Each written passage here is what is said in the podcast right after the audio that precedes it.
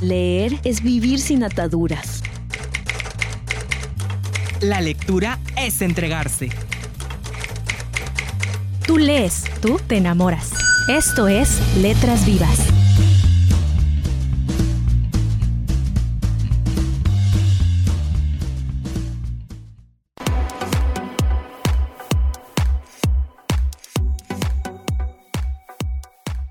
Tal? Muy buenas tardes a todos los que nos están escuchando aquí a través de Radio Educación del Mayab. Mi nombre es Joel Félix y es un gusto estar con ustedes como cada jueves en punto de las 7 de la noche, transmitiendo aquí a través de la cabina de Radio Educación del Mayab. Esto es Letras Vivas de la y es un gusto estar con ustedes. Te invito a que te quedes con nosotros en este programa en el que vamos a hablar acerca de la novela de la revolución, esta revolución mexicana que pues va a ser narrada a través de la novela, que tiene ciertas características y que como experto, estará hablándonos el autor Eugenio Aguirre, autor de Marieta No Seas Coqueta, presentado, este libro presentado en la pasada Filey 2015, que nos relata la aventura de las mujeres que unieron su destino al de la revolución, así es que no te pierdas este interesante programa del día de hoy en el que estaremos hablando de este género eh, literario conocido como novela de la revolución, que pues principalmente se centra en la revolución mexicana y en los hechos que acontecieron durante esta época. Te invitamos a que te comuniques con nosotros que nos visites ahí a través de las redes sociales como Facebook, como filey.mx, también que nos escribas al correo del programa filey.letrasvivas.gmail.com, te repito nuevamente, filey.letrasvivas.gmail.com, para que nos dejes tus comentarios, saludos, recomendaciones y todo lo que quieras acerca del programa. Bien, así es que te, invitamos a que te quedes con nosotros, a que continúes con más y agradecemos primero que nada a Radio Educación del Mayab por concedernos el espacio para la realización de este programa también agradecemos a la Feria Internacional de la Lectura en Yucatán por concedernos la realización y producción de Letras Vivas de la Filey. Continuamos con más, no le cambies.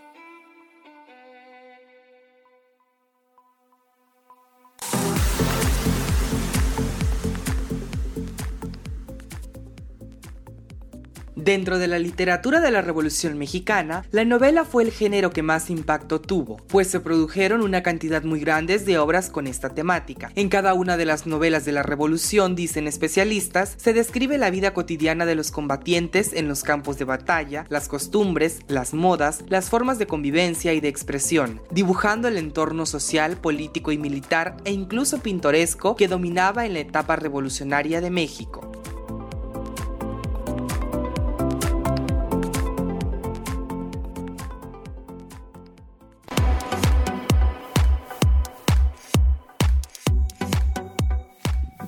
Y bien, estamos de regreso para entrar de lleno a hablar del tema acerca de la novela de la revolución. Y es que la revolución mexicana surgió como una exigencia de procesos electorales limpios y efectivos y después pues reclamó tierra y libertad para trabajarla y de manera independiente. ¿Acaso en la más óptima de sus interpretaciones pues esbozó algunas ideas de justicia social? Así pues, tomando como base la llamada novela de la revolución que viene siendo un conjunto de obras narrativas inspiradas en este movimiento social encabezado principalmente por Francisco y Madero, algunas de las características más importantes que podemos destacar que pueden encontrarse dentro del género, pues son las siguientes, como por ejemplo, que retrata las crónicas mexicanas durante los sucesos históricos que acontecían en esta época, refleja también una cierta burla e ironía hacia el movimiento revolucionario, muestra el aspecto bélico de la revolución y hace constar de las desviaciones que sin pausa y con prisa fueron desvirtuando este movimiento. También son testimonios de personas que intervinieron directamente en el conflicto como soldados, secretarios o consejeros. Generalmente en sus narraciones esos autores no se permiten el menor asomo de sentimentalismo, emplea un lenguaje bastante coloquial, presenta especial interés a las figuras de Pancho Villa y Emiliano Zapata y pone una atención a las vidas de los campesinos y en sentido más amplio al indígena mexicano. Se advierte un marcado olvido de la tristeza en sus historias. Y bien es que la novela revolucionaria, pues en México es una corriente literaria mexicana cuyas novelas fueron escritas por autores que, tuvieron, que estuvieron presentes en la Revolución Mexicana, aunque algunos de los más importantes son como Francisco Urquizo, Martín Luis Guzmán, Mario Mariano Azuela, con la obra Los de Abajo en 1916, obras de Martín Luis Guzmán como por ejemplo El Águila y la Serpiente en 1928, La Sombra del Caudillo, Francisco Luis Urquizo con Tropa Vieja, José Rubén Romero con Memorias de un lugareño y Fernando Zamora por Debajo del agua en el 2004, un poco más reciente. Alguna de las confusiones comunes es que esta, la novela revolucionaria se puede llegar a confundir con las novelas de los temas de la revolución, el cual es un género literario mexicano en sí, pero cuyo tema central son las acciones de guerra o las condiciones sociales en que se, o las condiciones sociales en que se desarrolló la revolución mexicana. Sin embargo, este tipo de novelas fueron escritas por personas que no participaron en la, en la revolución mexicana. Por Debajo del agua de Fernando Zamora es una parodia de este tipo de novelas y por tanto se considera también parte de ellas en la medida en que, por ejemplo, El Quijote se considerara una novela de caballería. Eh, en el programa del día de hoy eh, tuvimos, eh, tendremos al experto Eugenio Aguirre, escritor del libro Marieta no seas coqueta, esta aventura de, de, las mujeres revolucionarias. Me permito leer pues un poco acerca de este autor, Eugenio Aguirre. Es un novelista y cuentista y ensayista, ha sido maestro de la Escuela para Escritores de la Soguen durante más de 15 años, coordinó la publicación de algunas de las colecciones literarias más destacadas en el ámbito cultural nacional, como Lecturas Mexicanas y Ya leíste. Entre sus obras destacan El rumor que llegó del mar, Los niños de colores, Lotería del deseo, Gonzalo Guerrero, Pasos de Sangre, que recibió el premio de literatura José Fuentes Mares en 1986, Victoria, La Cruz Maya, Isabel Moctezuma, Hidalgo, Leona Vicario Pecar como Dios manda, La gran traición, Cantoya, El aeronauta y El abogánster. También es el autor de los volúmenes de cuento también es el autor de los volúmenes de cuento Cosas de Ángeles y los Perros de Angagua. Varias de sus novelas y cuentos han sido traducidos al francés, portugués, inglés y alemán. Actualmente colabora con los escritores Francisco Martín Moreno, Alejandro Rosas y Benito Taibo en el programa de televisión El refugio de los conspiradores. Vamos a tener a este autor eh, que nos estará hablando un poco de la novela y de que vino a presentar a la pasada Filey 2015, hablarnos un poco acerca pues de este tema de la revolución y inmiscuirnos un poco en lo que es la novela revolucionaria. Te invitamos a que continúes con nosotros, no le cambies, seguimos aquí en Letras Vivas de la Filey.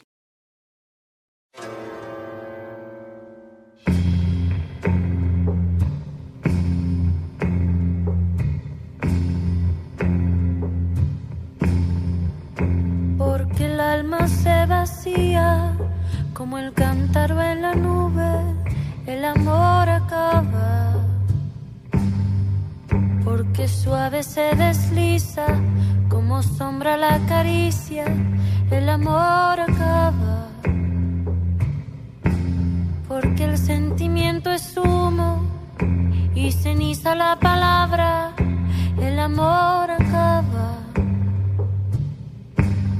porque el corazón de darse llega un día que se parte, el amor acaba, porque se vuelven cadenas lo que fueron cintas blancas, el amor acaba, porque llega a ser rutina la caricia más divina, el amor porque somos como ríos, cada instante mueve el agua, el amor acaba, porque mueren los deseos por la carne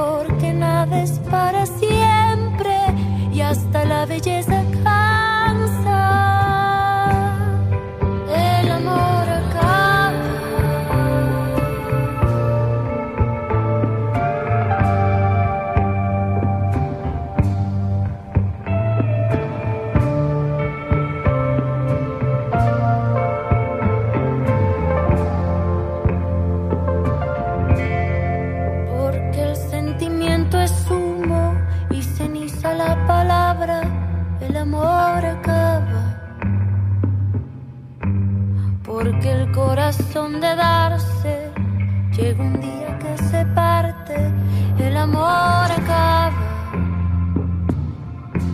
Porque se vuelven cadenas lo que fueron cintas blancas, el amor acaba. Porque llega a ser rutina la caricia más divina.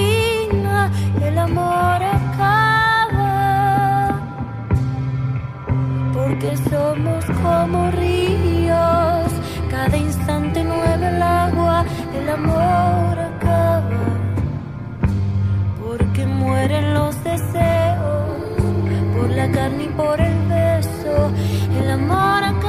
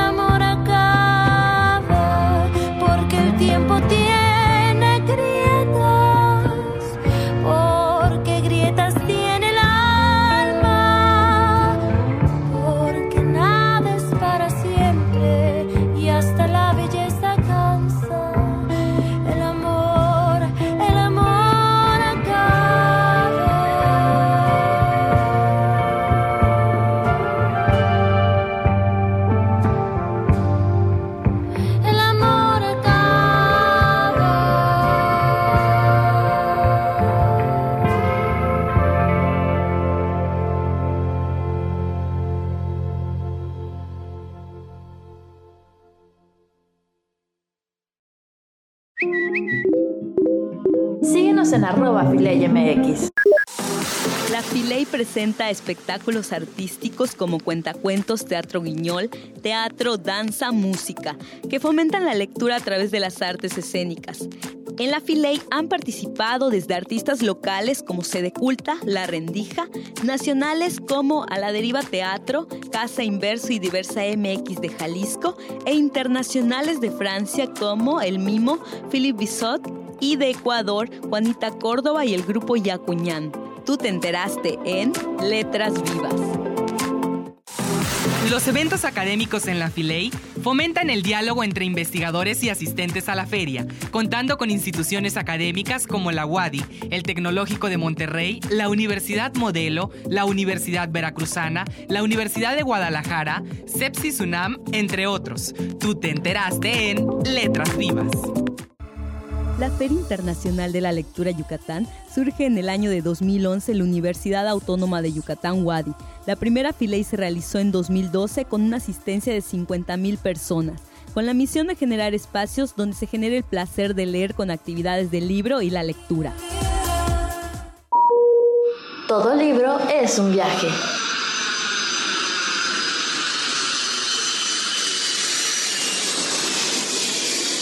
Continuamos en Letras Vivas.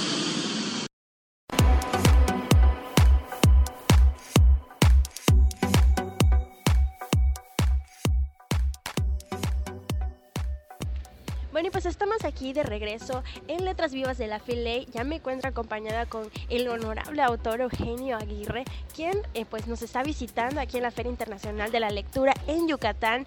Muchas gracias, Eugenio, por haber aceptado esta entrevista. Encantado, es un placer para mí estar con ustedes y poder charlar un ratito. Y bueno, pues para empezar un poco platicándonos eh, para la audiencia que pues eh, tal vez no está eh, familiarizada con, el libro y lo quiere conocer, quiere acercarse, ¿nos puedes explicar eh, o, o platicar a grandes rasgos los puntos que se hablan? Es un libro de divulgación histórica, pero si bien es un libro que nos habla de los momentos de oro que ha tenido en México en la historia, también varios episodios pues no tan memorables, no tan, tan, pues tan, ¿cómo se podría decir? tan provechosos para, para nosotros, ¿no? Bueno, el libro que se titula Los conspiradores y las vergüenzas de México es el resultado de la conjunción de más o menos 20 programas de televisión eh, que hemos hecho en el programa que se llama El Refugio de los Conspiradores, del, del cual ya cumplimos ahora en abril tres años y ya llevamos 156 programas. Este libro se hizo reuniendo los textos de más o menos 20 programas para vaciarlos en un texto legible. Eh, este libro trata sobre los momentos, eh, algunos momentos eh, importantes en la historia de México donde el país ha sido traicionado, ha sido dejado, ha sido desmembrado, eh, por, como es el caso de la guerra de intervención de Estados Unidos en 1846-48. y en, él se relata de, de viva voz, porque es la reproducción de los diálogos, cómo concebimos nosotros estas, estas vergüenzas, cómo nos ha indignado el hecho de haber perdido la mitad del territorio nacional eh, debido a que Antonio López de Santana se quedó dormido en San Jacinto y fue atacado por las tropas de Sam Houston que eran mucho menos numéricas y, fue derrotado en media hora y con eso se empieza a perder la mitad del territorio nacional. Vergüenzas como por ejemplo durante la guerra de intervención norteamericana, eh, cómo se le hace a Winfield Scott un, un brindis en, el, en lo que se llama el Desierto de los Leones, que este es un convento que está cerca de la Ciudad de México. Y en ese brindis no solo se le recibe como un, como un triunfador y como un personaje importante por haber derrotado a las tropas mexicanas, sino los, los contertulios de, esa, de, esa, de ese festejo le, le, piden que sea él el presidente de México y él en, en, reciprocidad le pide al arzobispo de la Ciudad de México, quien está de acuerdo además, que excomulgue a todos los soldados mexicanos que peleen en contra de, los soldados norteamericanos. Eh, en este libro se recogen otras traiciones, por ejemplo, en, relación con las constituciones de México, como Ford, después de haber estado de acuerdo en que se publicara y se programara la, constitución de 1857, como era una constitución anticlerical, una, una constitución laica, ya siendo presidente de México, se desdice de, la, de esa constitución y da marcha atrás y el país vuelve a, una, a un estado de conservadurismo fatal, ¿verdad? Vergüenzas como la del grupo de prestigiados mexicanos en su momento que van que viajan a Europa para invitar al príncipe extranjero, a Maximiliano de Habsburgo, para que venga a gobernar este país porque nosotros no éramos capaces de gobernarnos a sí mismos, ¿verdad? Eh, eh, los, los, los, fusilamientos que se han hecho en la historia de México, como nuestros próceres siempre han muerto fusilados, Miguel Hidalgo, eh, José María Morelos y Pavón, Mariano Jiménez, Aldama, todos ellos fueron fusilados durante la independencia eh, junto con muchos otros como el Amo Torres o el, cura Mercado en Nayarit, todos murieron asesinados básicamente, y después como durante la revolución, ¿verdad?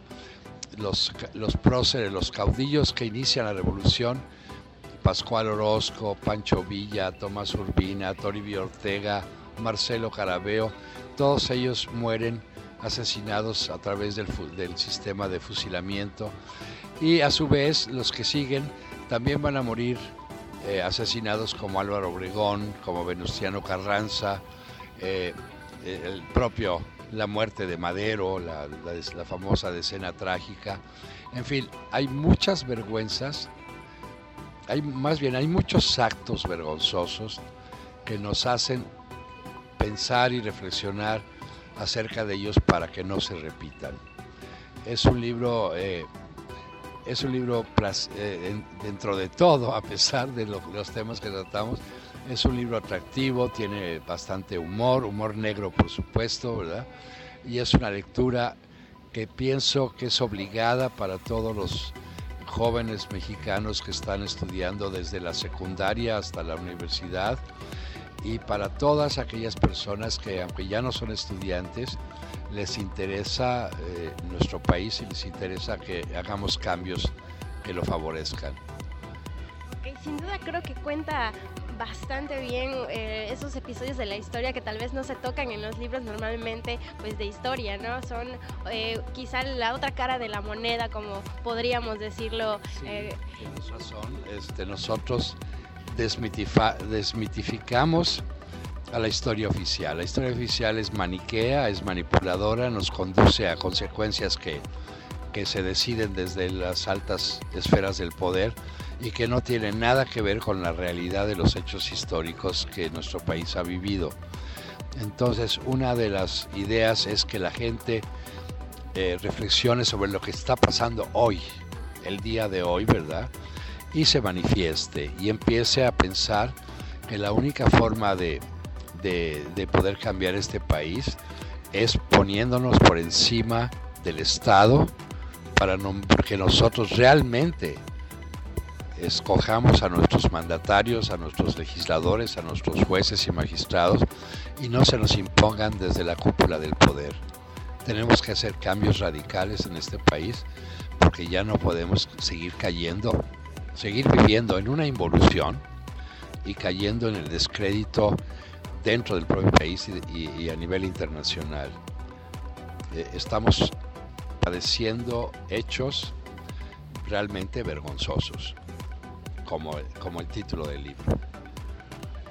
Bueno, y eh, respecto a, los otros también autores, ¿cómo podría usted describir esta experiencia también de, colaborar con, esto, con estos autores también en el libro? ¿Cómo fue la experiencia, ahora sí que el proceso creativo de, los conspiradores y las vergüenzas de México?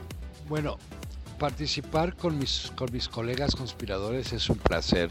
Francisco Martín Moreno, Alejandro Rosas, Benito Taibo, son escritores que merecen todo mi respeto, son escritores profesionales y nosotros lo que hacemos es preparar los temas que tratamos en cada programa, los seleccionamos con anterioridad, nos preparamos y cuando llegamos al programa ya podemos hablar de, los temas con, bastante conocimiento, ¿verdad? Eh, la, forma de, hacer el libro, el, responsable de hacer el trabajo de edición, y lo hizo muy bien, con, gran lucidez, fue Alejandro Rosas. Se, seleccionan, se seleccionaron 20 programas para tener el número de páginas necesario para un libro y se hizo la transcripción de nuestros diálogos en, la televisión y se les dio una, causalidad coherente y y disfrutable. Es un libro bastante disfrutable. Se aprende muchísimo de la historia de México, pero además es muy divertido está la recomendación para los conspiradores y las vergüenzas de México. También aquí va a estar la presentación del libro en la FILE, en la Feria Internacional de la Lectura en Yucatán. Y bueno, pues rápidamente, eh, don Eugenio nos podría platicar también acerca de su más reciente eh, eh, publicación que es Marieta, no seas coqueta. ¿Nos puede platicar un poco acerca de, de este libro? Mira, este libro trata sobre la, sobre la génesis de la Revolución Mexicana. El libro está enfocado entre 1910 y 1914 y está inscrito dentro de la revolución dentro de la rebelión orozquista, de, de Pascual Orozco en contra del gobierno de Francisco y Madero porque Francisco Madero no estaba cumpliendo con las expectativas de los revolucionarios, ni de Orozco, ni de Pancho Villa, ni de Tomás Urbina, ni de Toribio Ortega, ni de Marcelo Carabeo, ni de otros muchos revolucionarios que participaron en, estas primeras etapas de la Revolución Mexicana. Por ejemplo, un hecho importante es que la primera eh, ciudad importante que se toma durante la Revolución, antes inclusive del plan eh, que Madero publique el plan de San Luis, es la toma de Villaguerrero por Pascual Orozco. Pascual Orozco fue un caudillo muy importante porque él mismo financió con su propio dinero a sus, a sus guerrilleros, a sus eh, soldados y participó con gran valentía y con mucho éxito en las primeras batallas de la, de la, de la revolución. De hecho, la primera batalla importante que, se, que ganan los revolucionarios, que la ganan Pascual Orozco y Pancho Villa, Pancho Villa subordinado a Pascual Orozco, es la toma de Ciudad Juárez. Gracias a la toma de Ciudad Juárez, eh, eh, Porfirio Díaz se ve obligado a renunciar porque se da cuenta que no va a poder contener el movimiento revolucionario y gracias a eso Madero accede al poder. Entonces es, eh, es, un, es un entorno muy importante. Bueno, En esta gesta revolucionaria participaron muchas mujeres, tanto con las armas como con sus ideas. Y muchas de estas mujeres que nosotros conocemos a través de los corridos, porque todos cantamos el corrido de Adelita, todos cantamos el corrido de la Valentina, todos cantamos el corrido de, Marieta, no seas coqueta, todos cantamos el, corrido de María Pistolas, etc.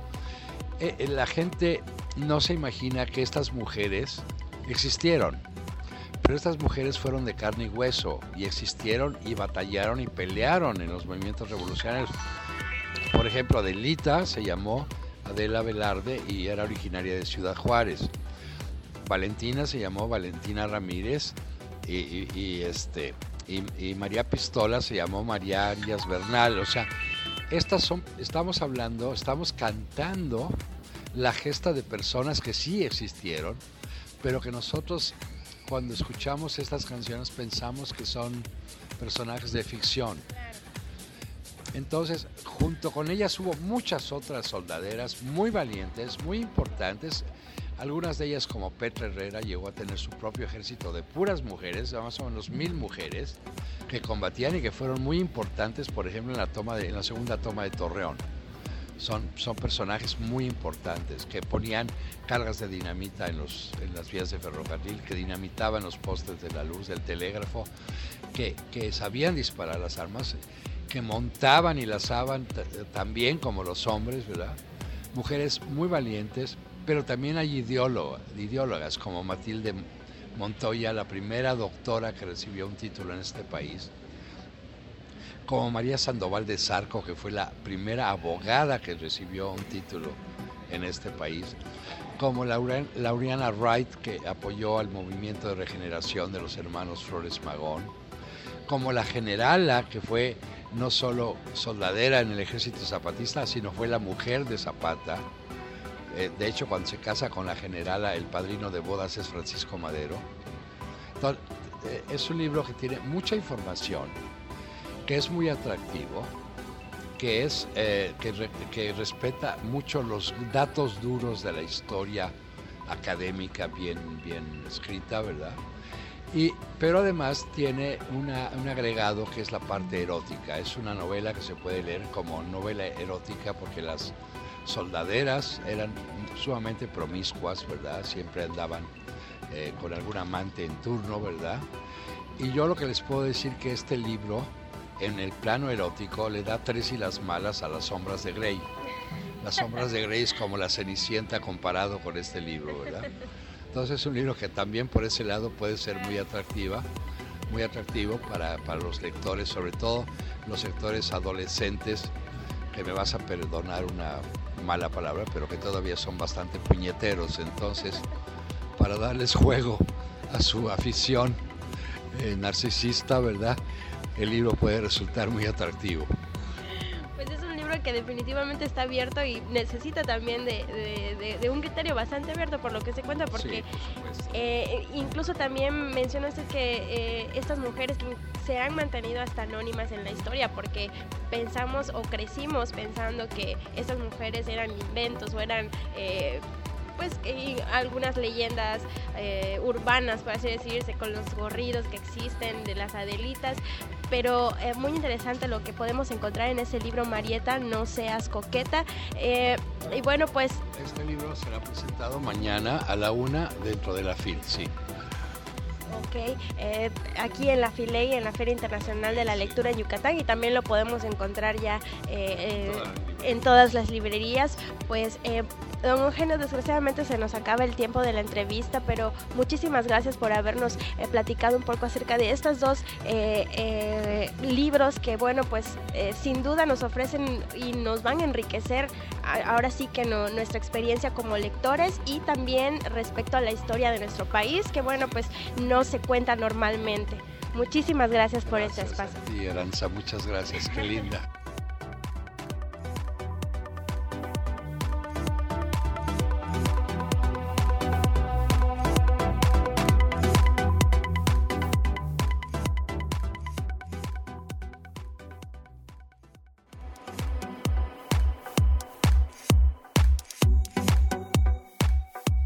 Es así como hemos llegado al final de este programa. Ya escuchamos a, al autor Eugenio Aguirre, que nuestra compañera Aranza Angulo entrevistó durante la Filey 2015.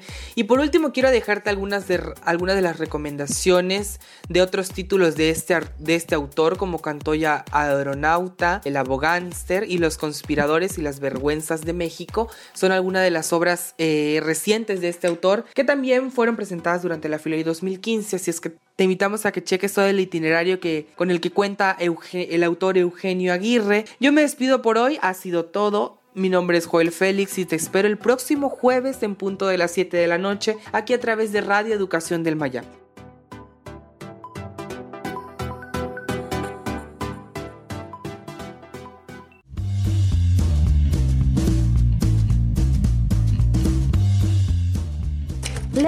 Es una producción de la Feria Internacional de la Lectura en Yucatán, PILEI.